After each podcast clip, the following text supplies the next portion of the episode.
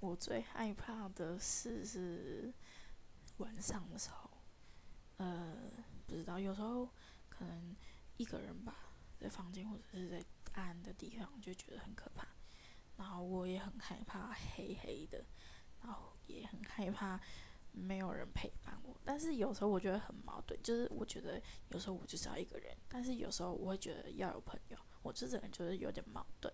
然后有时候我也很害怕，就是我在工作的时候，就是我很害怕我家人，